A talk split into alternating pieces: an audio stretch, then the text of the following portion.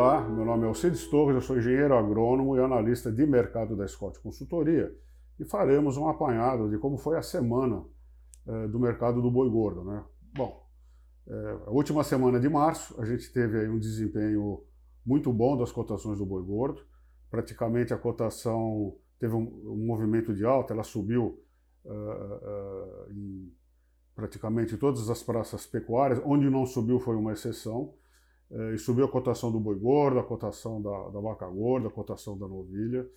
Uh, os animais de reposição também estão com preços firmes, mercado comprador.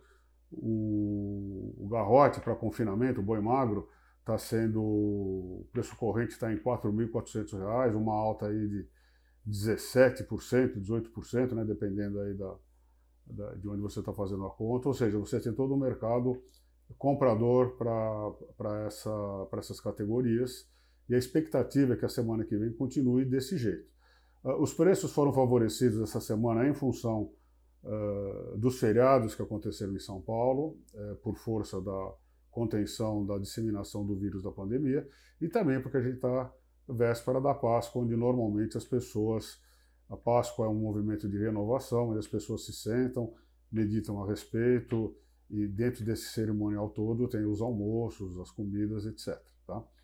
Uh, eu tenho, é, esse, é, é, é, esse é o, o, o, mercado que aconteceu essa semana, a exportação também indo bem, embora a gente não tenha os últimos números uh, de março, mas as três primeiras semanas também foram de desempenho eh, muito bom em relação a março do ano passado, eh, cujo desempenho também tinha sido uh, exuberante.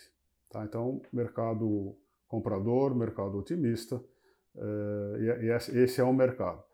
Quero aqui deixar registrado uma nota, uma notícia triste, que é o falecimento do pesquisador da Embrapa Gado de Corte, lá de Campo Grande, o Ezequiel uh, Rodrigues do Vale. Ele é o pai aí das boas práticas agropecuárias, é, é um cientista, um, aprendi muito com ele durante toda a minha vida profissional e eu lamento muito essa perda é, para a pesquisa brasileira, para a pecuária de corte e para o Brasil, é, um, um, cidadão aí de altíssima categoria.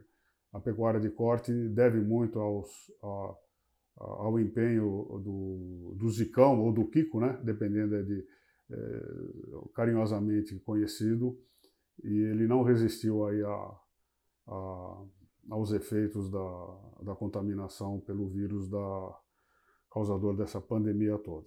É isso aí, muito obrigado a todos. Espero encontrá-los todos com boa saúde, realizando bons negócios e até a próxima oportunidade.